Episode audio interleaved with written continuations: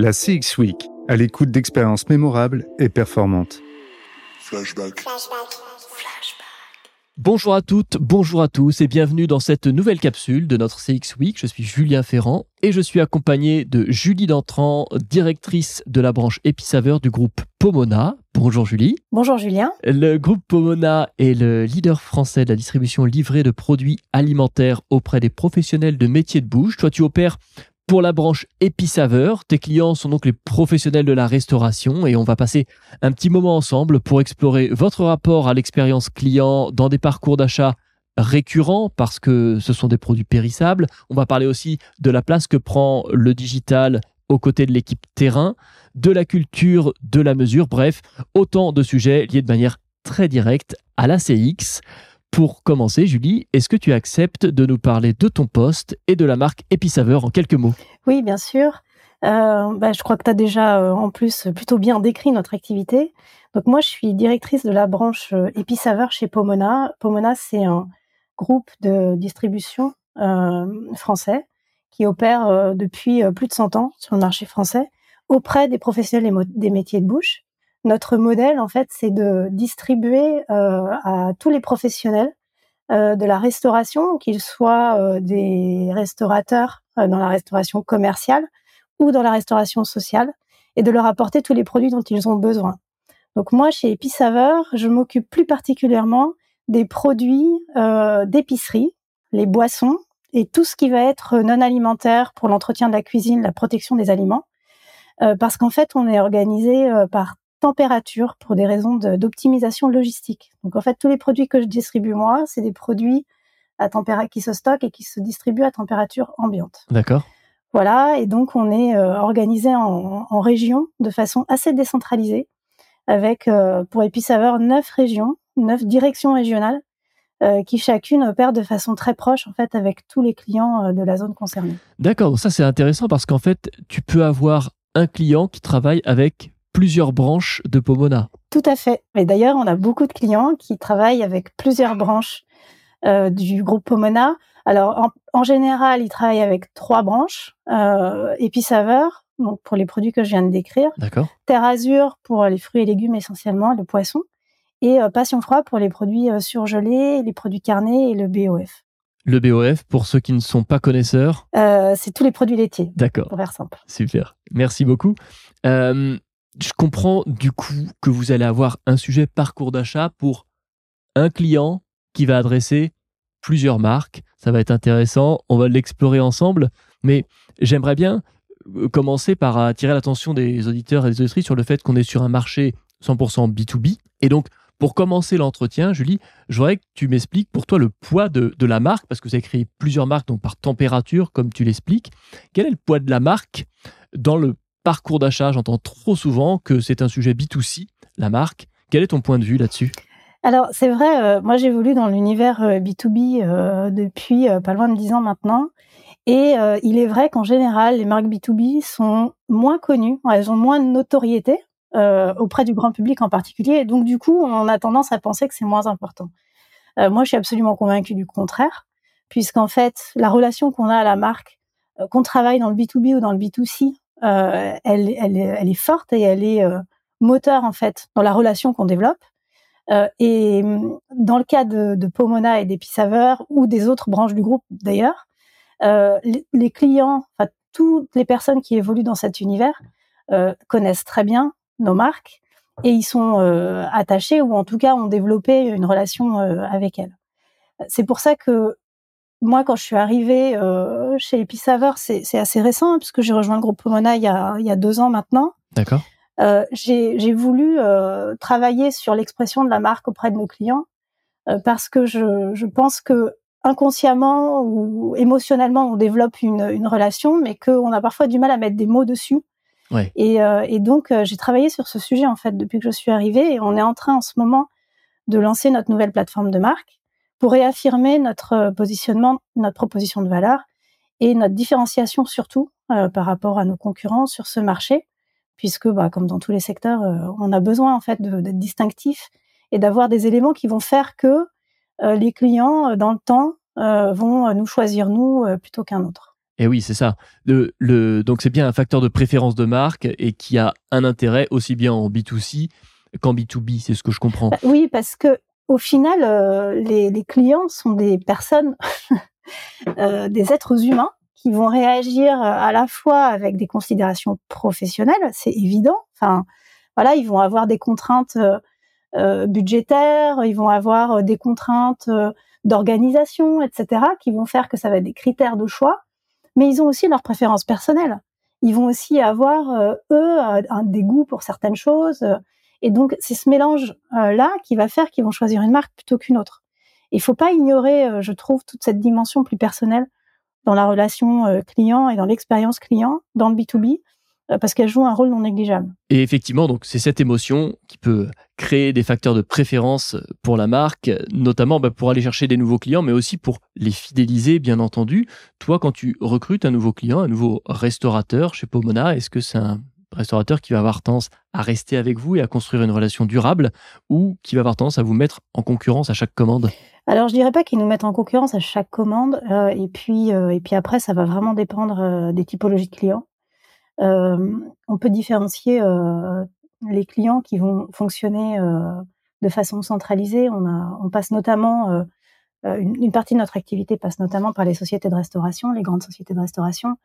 Euh, dans ce cas-là, on est sur des contrats euh, longs, mmh donc il n'y a pas une remise en concurrence systématique et les, les unités de restauration qui dépendent de ces contrats-là euh, sont en général fidèles, mais elles sont, elles sont dans le cadre d'un contrat, donc c'est un petit peu particulier.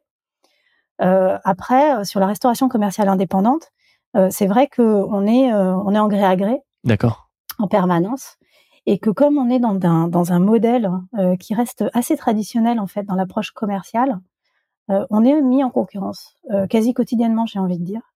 Euh, puisque euh, tous nos clients sont visités euh, par nos concurrents de façon, hein, de façon très régulière. Eh oui, c'est ça. Ouais, donc ça donne envie de tester les opportunités ou de mettre en, de comparer à minima. Et la relation humaine est, est très très forte en fait dans nos métiers. Donc ça veut dire que quand tu parles expérience client, tu as un facteur humain et relationnel avec le commercial qui représente Epicsaveur Ah mais complètement. C'est même un des facteurs euh, j'ai envie de dire, euh, dominant. Euh, la relation créée, le commercial avec ses clients va faire la différence dans la préférence que le client va apporter à la marque. Comment tu fais pour mesurer ça, du coup? Parce que j'imagine que tu n'as pas qu'un seul commercial pour couvrir tout le territoire. Il y a des enjeux RH qui sont cachés derrière ça, non? Bah, En fait, on a donc comment Alors oui, il y a le commercial, mais il n'y a pas que le commercial parce que on a des contacts. On est dans un modèle que je n'ai pas décrit encore, mais qui est de la livraison. Euh, sur le point de vente. Oui. Donc, en fait, chaque commande passée par euh, le client euh, va lui être livrée directement à son restaurant. D'accord. On est sur un modèle de commande récurrente. Donc, en épicerie, on a une fréquence qui est moins importante que dans le frais, mais on a une fréquence qui est entre une fois et deux fois par semaine, en mhm. fonction de la taille de l'établissement. Et donc, mécaniquement, le client va voir plus souvent son chauffeur-livreur que son commercial finalement. Ah, c'est intéressant. Ok. Et donc le métier de chauffeur-livreur est un est un métier qui est extrêmement important euh, chez nous dans la relation client puisque c'est lui qui va avoir le plus de contacts finalement, euh, en tout cas le plus fréquemment avec nos avec les restaurateurs. Alors comment on le mesure? Euh, On a on a tout un tas de, de choses hein, qui nous permettent de mesurer de façon qualitative.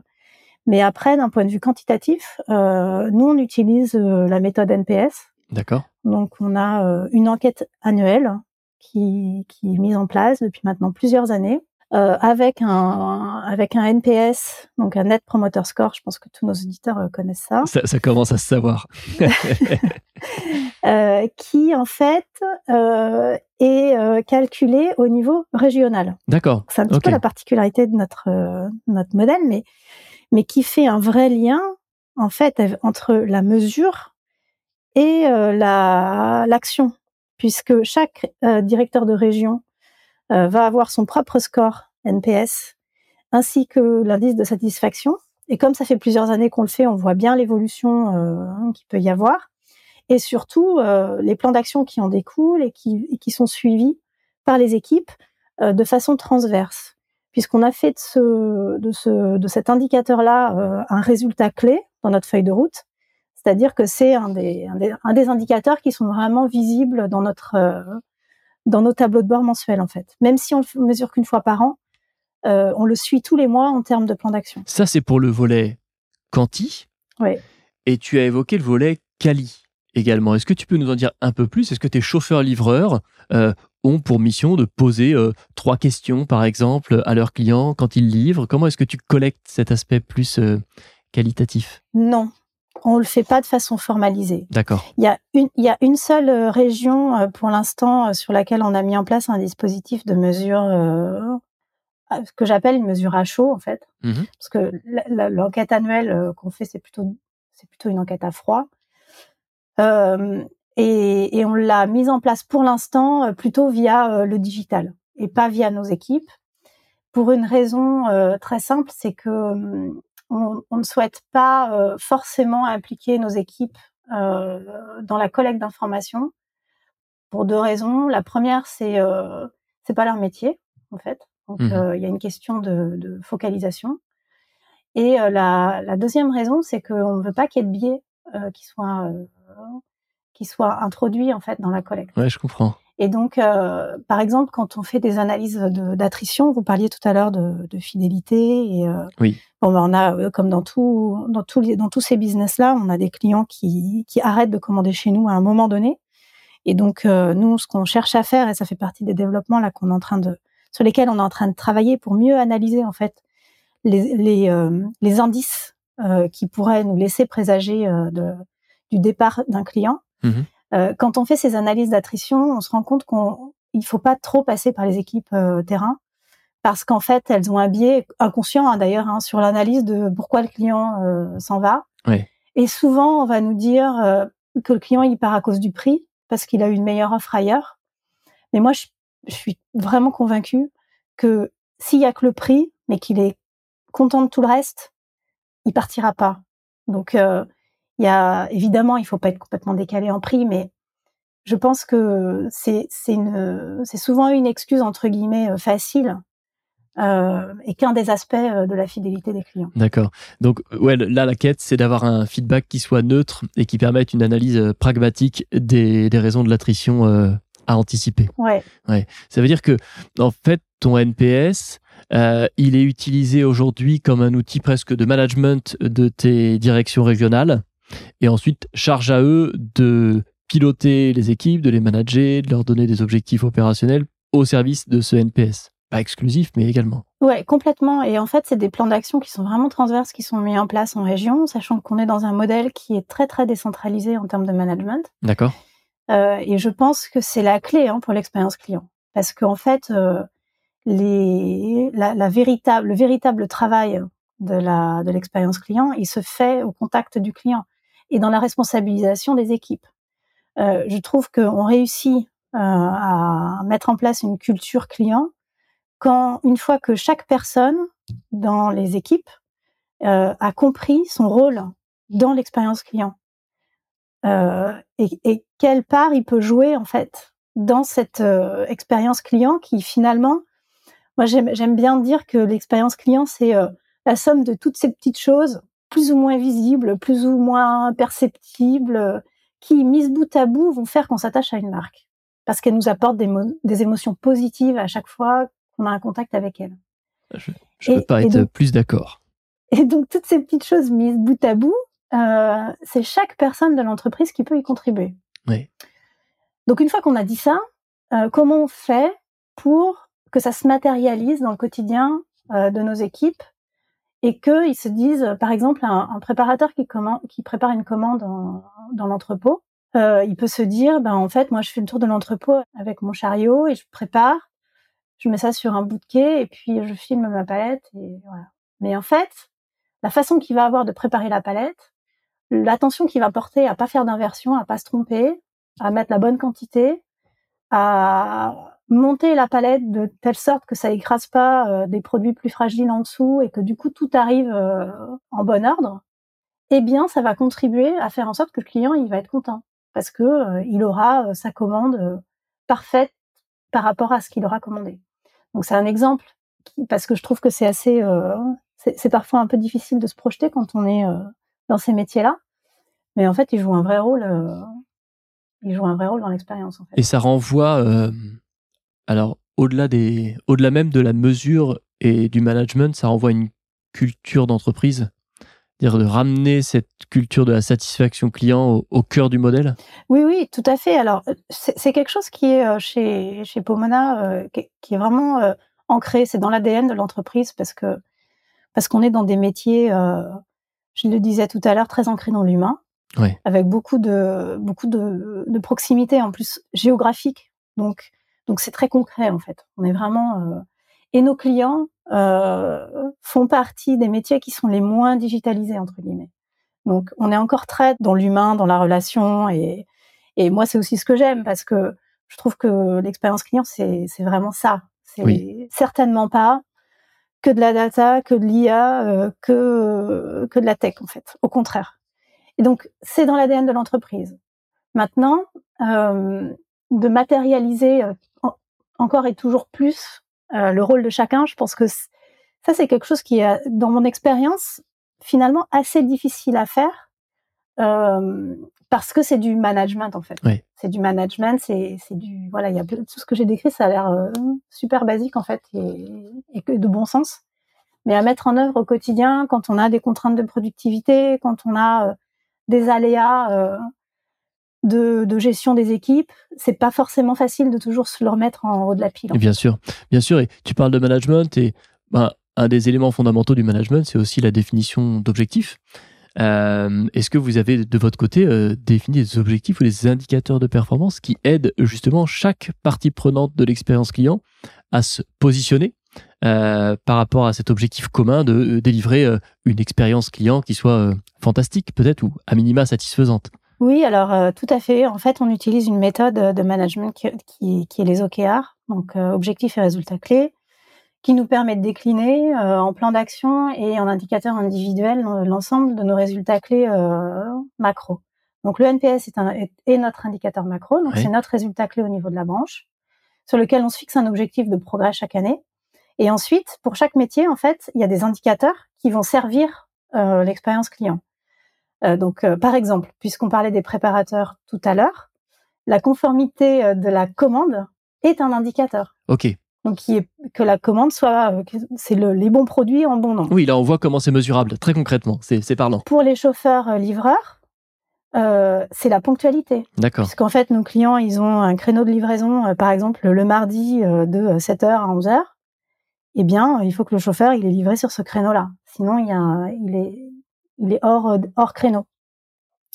Sur euh, les autres métiers, donc par exemple euh, les conseillers commerciaux, donc les, nos commerciaux au téléphone qui prennent des appels entrants ou qui appellent les clients pour prendre des commandes, ils ont un temps de réponse. D'accord. Et tout ça, en fait, alors voilà, c'est que des exemples, mais dans chaque service, on a des indicateurs en fait qui vont venir servir le, le NPS. C'est très clair. Et donc, on imagine que en amont, euh, vous avez dessiné l'expérience client, identifié les moments de friction et donc défini ces objectifs pour pouvoir les lever. Tout à fait, absolument. On a fait notre euh, notre parcours client et on a euh, défini notre expérience cible sur les différentes étapes du parcours client et on a décliné ça par métier pour que bah, chacun puisse contribuer et, et apporte sa pierre à l'édifice en quelque sorte. C'est hyper clair. Tu évoquais à quel point l'humain était important euh, dans, la, dans la culture Pomona. Le digital est arrivé quand même il y a quelques années maintenant, c'est imposé à différents modes de pratique et de consommation. Euh, comment est-ce que vous l'avez intégré, vous, de votre côté? Euh, Donc, le digital, pour nous, c'est aujourd'hui essentiellement un canal de commandes supplémentaires. Mmh Donc, on a euh, un site internet, e-commerce, qui permet euh, à nos clients de passer leurs commandes de la même façon qu'ils le faisaient auparavant avec euh, leur conseiller commercial ou leur commercial. Ils ont toujours le choix des canaux, donc euh, ils peuvent toujours décider de passer par l'un ou par l'autre. on a une omnicanalité sur la gestion du client, c'est-à-dire que quand il se connecte sur son espace client, il voit absolument toutes ses interactions avec nous, qu'elles aient été par téléphone, en physique ou en digital. et à, pour l'instant, en fait, en dehors de nos activités euh, sur les réseaux sociaux, euh, c'est l'essence principale de euh, du digital pour nous aujourd'hui, Mhm. pour être tout à fait honnête. Donc un point de contact supplémentaire, mais qui vient pas bousculer l'ordre établi entre guillemets entre euh, client et euh, conseiller, ou client et marque même pour être plus clair. Non, en fait, c'est un outil supplémentaire euh, pour donner de la flexibilité aux clients de commander en dehors des en dehors des horaires des horaires de bureau. Aujourd'hui, ça représente quelle part de votre chiffre d'affaires chez Episaver? On a à peu près euh, 26% de nos clients qui commandent euh, par internet au moins une fois dans le mois. D'accord, sans que ce soit un, canal exclusif. Voilà. On a beaucoup de clients qui sont multicanal, Ouais. donc qui vont commander euh, en fonction de leur euh, de leur actualité et de leurs urgences, etc. Ils vont commander, euh, ils sont vraiment, euh, ils utilisent tout en fait. Et après, on, on est évidemment euh, en développement de l'expérience digitale et en amélioration de notre site. Il faut voir que c'est, ah, ça reste assez récent hein, parce que on a lancé l'application MyPomona où on peut commander aussi via son son téléphone seulement l'année dernière. Ok. Donc ça c'est voilà, c'est un complément du, du web. Et donc euh, là, euh, en termes de, de, de prospective un peu, même si euh, il y a des secteurs où ça existe depuis vraiment très longtemps, et ça j'en ai vraiment conscience parce que j'ai évolué dans ces milieux-là avant, mais mais c'est d'améliorer l'expérience digitale avec plus de de personnalisation et et plus de fonctionnalités aussi pour pousser les bons produits. Oui. Donc par exemple, une des choses que j'aimerais bien qu'on qu'on mette en place, c'est c'est de proposer des alternatives bio, par exemple. Euh, on est en train de travailler vraiment sur notre offre responsable et donc de pouvoir proposer, même si le client après il choisira ce qu'il veut, mais euh, pour euh, pour mettre en avant des produits qui sont soit plus adaptés à ses besoins en fonction de son expérience passée, soit soit plus responsables et parce que ça fait partie de notre stratégie de développement. Le digital donc comme un, un vecteur de personnalisation et puis quelque part aussi un vecteur de relation, c'est ce que je comprends pour pouvoir être toujours plus proche dans le lien entre la marque et son utilisateur final. Oui, c'est ça. Pour ouvrir sur un peu de, de prospective et, et clôturer cet échange, Julie, quels sont pour toi les grands enjeux de la CX pour 2024 Euh, alors je vais réduire un peu le, le périmètre hein, parce que c'est une question très très large. Elle est volontairement très large, oui. Non, juste peut-être pour enchaîner sur euh, sur ce, ce qu'on était en train d'évoquer là sur le digital. Euh, moi, je pense que la vraie euh, valeur de nos équipes terrain, euh, hein, c'est d'être auprès des clients pour pouvoir être en recommandation personnalisée et en conseil. Et donc, j'imagine bien le digital comme un complément encore plus fort pour pouvoir libérer encore plus de temps à nos équipes terrain pour pouvoir faire ce travail-là, au lieu d'être là pour saisir les commandes ou pour faire des tâches plus administratives. Euh, donc moi, j'aimerais bien développer le digital dans ce sens-là. Par exemple, euh, comme on est dans un modèle qui est quand même assez récurrent, euh, de pouvoir se dire que euh, on fait des préconisations de commandes à nos clients euh, en fonction de leurs commandes passées et de leurs utilisations passées Ouais. et euh, qu'ils aient plus qu'à valider ou changer les quantités ou rajouter quelque chose ou enlever quelque chose et que euh, quand le commercial passe les voir, euh, il parle de nouveaux produits, il parle de recettes, euh, il parle de tendances, euh, voilà, de choses qui sont euh, qui vont permettre au, au client de progresser aussi sur sa sur son métier et qu'on vienne euh, en support en fait euh, et en conseil et pas seulement en fournisseur de de produits quoi. Oui, somme toute pour, pour développer l'humain, en fait, dans sa relation, dans, son, dans ses compétences également, dans, son, dans son lien à la société, peut-être même de manière plus étendue. Exactement. Donc la technologie pour gagner du temps, finalement, et permettre à, à chacune et chacun de mieux faire son métier. C'est une belle ouverture. Merci beaucoup, Julie, pour ton temps euh, et pour ton témoignage, et au plaisir d'échanger à nouveau. À bientôt. Merci beaucoup Julien. Merci à bientôt. La CX Week est une semaine de contenu intuitif consacrée à la CX. À cette occasion, Flashback met en lumière la vision d'expertes et experts de la CX à horizon 2024.